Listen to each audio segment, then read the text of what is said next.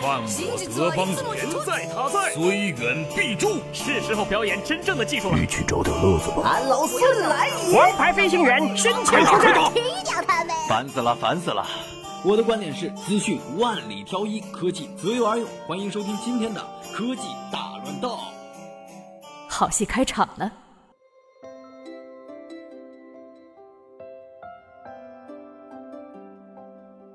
故宫文化传播有限公司联合八八四八钛金手机和设计师劳伦斯许共同打造出了一款故宫手机，有玄黑、石青、朱红以及明黄四个颜色。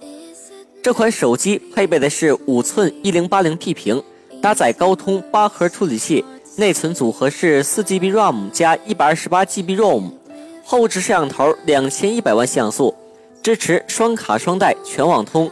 内置掌上故宫 APP，手机壁纸是故宫的五福捧寿、祥云无尽等吉祥图案，以及二十四节气摄影作品，一万九千九百九十九的价格，土豪们可以入手了。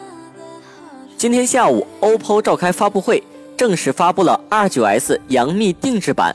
R9S 杨幂定制版又称作是小蜜 iPhone，在 R9S 的基础上，将后壳配色改为大红色。并带有“我是你的小蜜 iPhone” 标志以及杨幂的签名。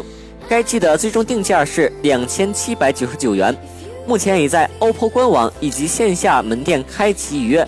十二月二十三日线上开卖，十二月二十四日线下开卖。AirPods 开卖之后，受到了果粉的追捧。由于其独特的设计原因，AirPods 耳机容易丢失，不过不用担心。AirPods 丢失一只或者充电盒丢失都可以单独购买，售价一百五十九美元的 AirPods 如果单配一只耳机，需要收费六十九美元。AirPods 的的确确是一个娇贵的玩具，一年的保修期结束后换个电池需要收费四十九美元。根据苹果以往的电子产品来说，更换电池的价格显然有些高了。以上是今天的新闻，我们明天见。